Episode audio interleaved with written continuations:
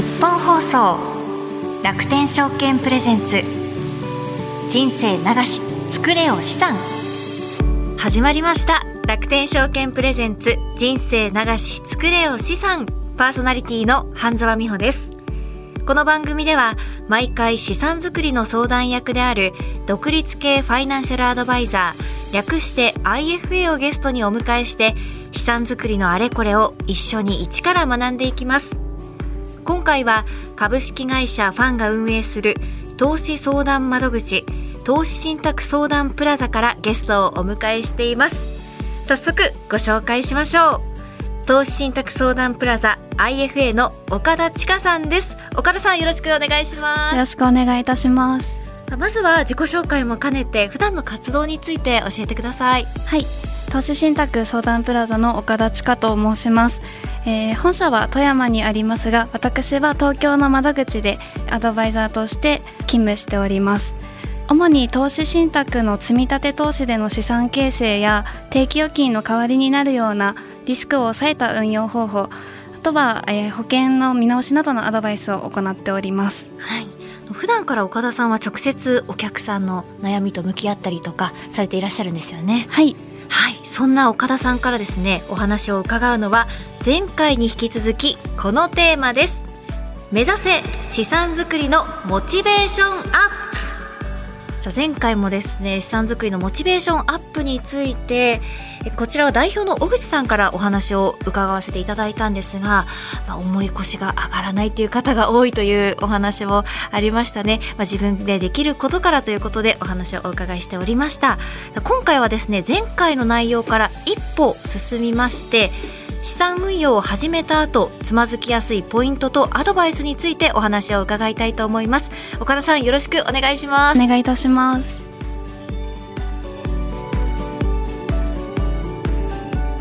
楽天証券プレゼンツ人生流し作れよ資産。この番組は楽天証券がお送りします。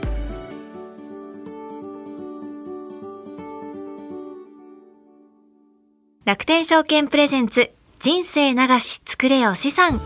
改めましてここからは投資信託相談プラザ IFA の岡田千佳さんから資産運用を始めた後つまずきやすいポイントとアドバイスについてお話を伺います。よろしくお願いします。よろしくお願いいたします。資産運用を始めた後につまずきやすいポイントということなんですが資産作りをする上でとりあえずこう証券口座を開いて毎月の積立投資を設定しました。でその後にもう何も考えなくていいんでしょうか？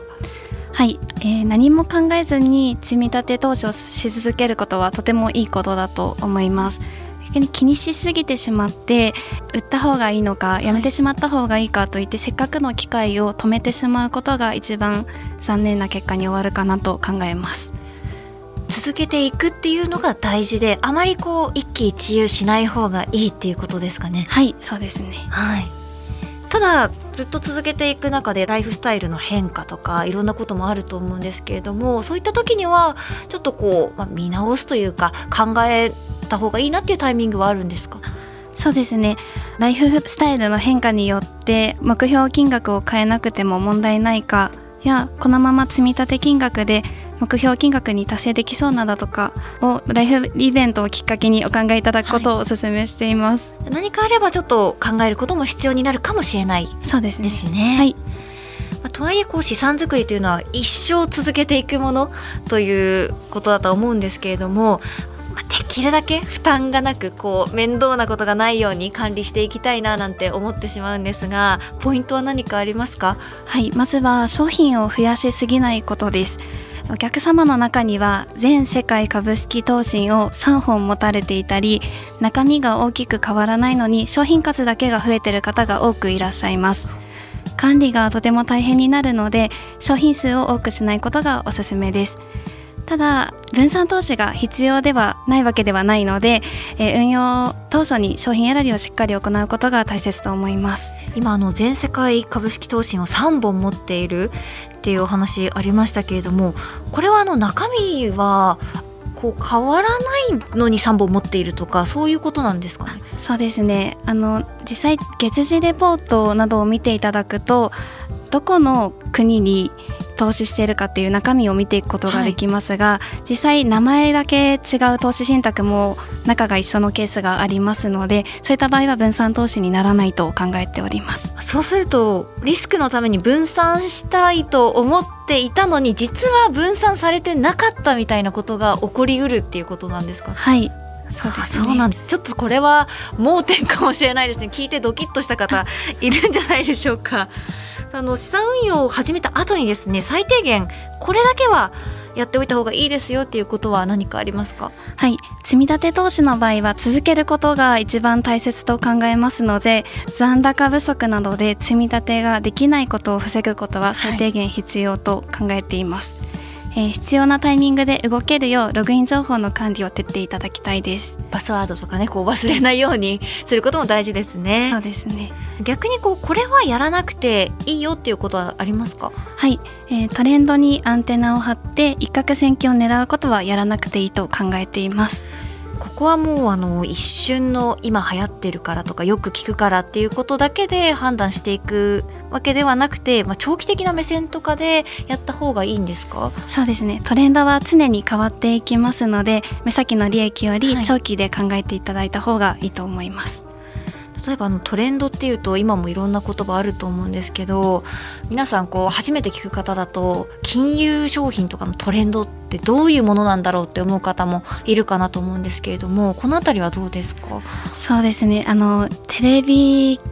で ESG とか AI とかが流行ってくると、投資信託でも ESG 投資や AI ファンドなどがよく出てくるので、はい、10年後そのファンドがあるかどうかはわからないのでトレンドはあまり気にしない方がいいかなと考えます、はい、長期目線も重要ですよということですね。はい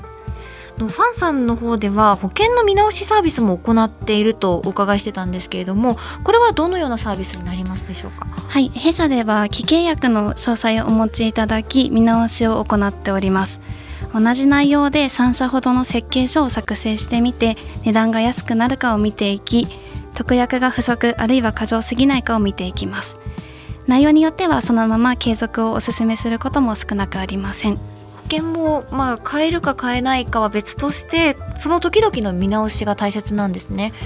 そうですね。昔は対象でなかった病気が医療の進歩により対象になっていることがあります。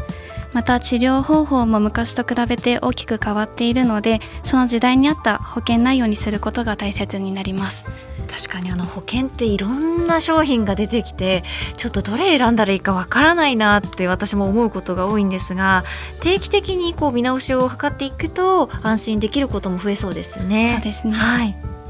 そしてこういったこう日々の情報収集保険もそうですし投資もそうですしこれはどういうふうにするのがおすすめなんでしょうか？はいまずは世の中の情勢を把握するために日経新聞を見ることをお勧めいたします、はい、えー、マーケットの情報に関しては新聞を読むのが難しい場合は、えー、決まった投資信託の月次レポートを見ていただきマーケットの状況を把握いただくことをお勧めしています。これはあの決まったっていうのは自分が投資している投資していないに限らずこれならこれを見ておくっていう意味での決まったっていうことですか？そうですね。投資していなくても情報は得ることはできますのでまずは同じ運用会社のレポートを見ていただくとおすすめです、はい、この投資信託のレポートというのはまあインターネットの証券会社さんのホームページとかそういったところから確認する方が多いですか？そうですね。証券会社の、えー、投資信託のページに行っていただくと月次レポートを見ていただくことが可能になります。はいありがとうございます。少しでも取り組みやすいところから情報収集しておくっていうことが一つポイントですね。はい。最後にあの資産運用を始めたはいいけれどもモチベーションがなかなか続かないもしくはこうダウンしてしまったなという方へぜひですね岡田さんから一括入れていただきたいと思います。お願いします。はい。投資は長くコツコツが大切ですので一喜一憂せず気長に運用していきましょう。はい。ありがとうございます。長くねコツコツ頑張っていきましょう。さあ早いものでそろそろお時間なんですけれども最後にお知らせはありますか？はい。投資信託相談プラザでは資産運用セミナーを開催しておりますえー、投資信託相談プラザセミナーとご検索いただくと出てまいりますのでぜひお申し込みいただければと思います。これはホームページからお申し込みになりますかね？はいお申し込みいただけます。はいぜひ皆さんホームページを見てみてください。ということで今回のゲストは投資信託相談プラザ IFA の岡田千佳さんでした。ありがとうございました。ありがとうございました。楽天証券プレゼンツ人生長し作れよ資産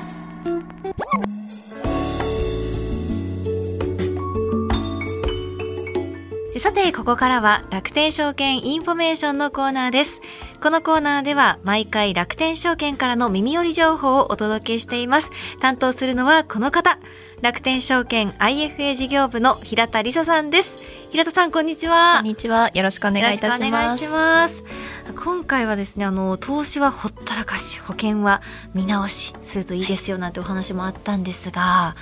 私ねあのほったらかし結構しちゃうタイプで。例えばどうダメな方の多分ほったらかしなんですけど、はい、朝起きてあの洗濯機を回してでそのまま回したことを忘れて家を出ちゃうとかありますし なんかもうどうしようもないんですけど平田さんはそんなことはないですよね きっと。いえ私も性格としては、はい、まあ、あのコツコツっていうよりは結構ズバラなところなので。えそうですか、はい、なんかあの植物もたくさん育ててるって聞きましたけど、はい、お水とかもじゃコツコツコツコツお水はそうですねあげてます。今暑いので。あそうなんですね。今いっぱいあげなきゃいけないんですね。もう枯れないように一生懸命頑張ってるんですけどたまに面倒くさいなって。ちょっとほったらかしたいなって思う時もありますかね。あります。投資はねでもほったらかしがいい。んですよね、はいまあ、あの何をどう見直せばよいのかっていったところも難しいとは思いますし基本的にはほったらかしでっていったところでいいとは思うんですけれどもただまあその中でもその相場の変動が面白いっていうふうに思われる方もいらっしゃるとは思うので、はい、まあ、ぜひそんな方には楽天証券株ミニについて皆さんに知っていただければと思います。はい、ということで楽天証券インフォメーション今回は楽天証券の株ミニについてお話伺ってみたいと思います。はいそもそも株ミニっていうのはどんなサービスなんですか？株ミニは単元未満株取引とも呼ばれておりまして、まあ、通常日本株式のお取引をする場合100株以上といいますか、まあ、100株単位での売買になっております。ただ株ミニでは1株からお取引ができるといったようなサービスになっておりまして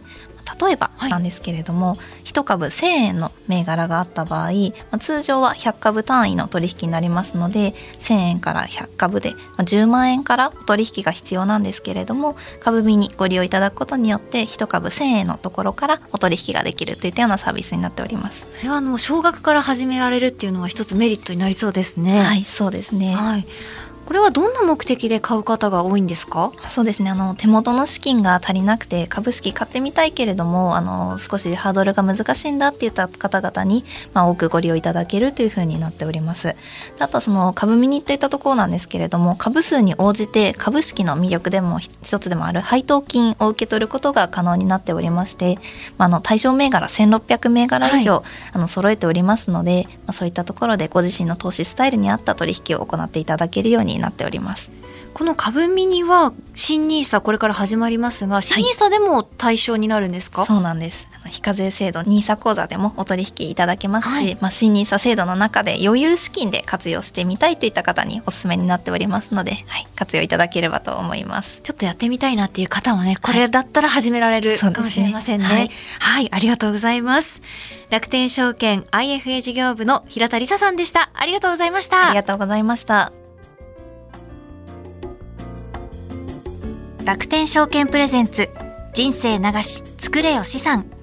この番組は楽天証券がお送りしました。日本放送楽天証券プレゼンツ人生流し作れよ資産。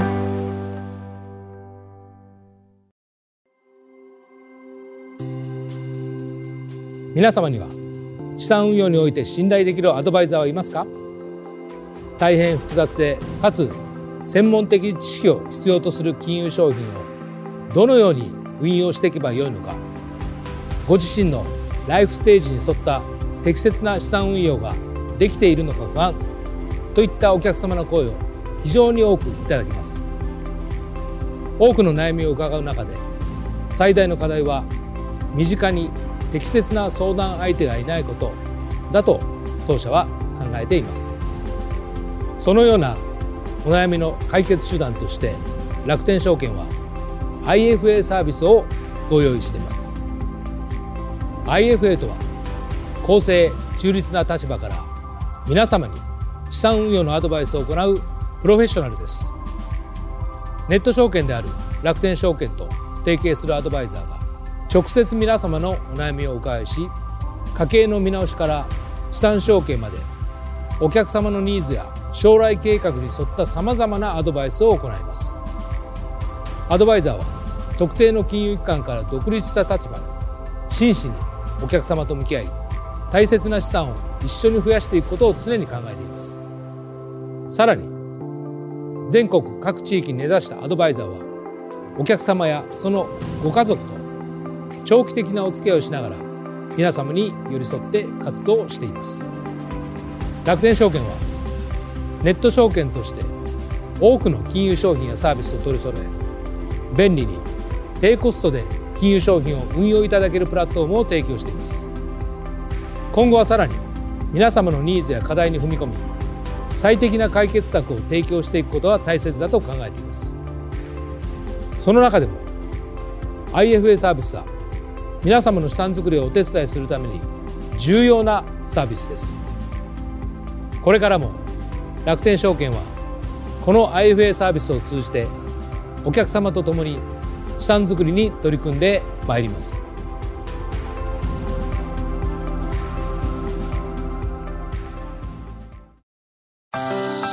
日本放送楽天証券プレゼンツ人生流し作れよ資産。